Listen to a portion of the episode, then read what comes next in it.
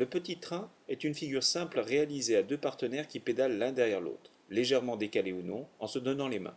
Le plus difficile est de réussir à synchroniser les déplacements et à s'accrocher une fois le contact établi. L'équilibre est assez aisé par un échange mutuel de force et une énergie cinétique stabilisatrice.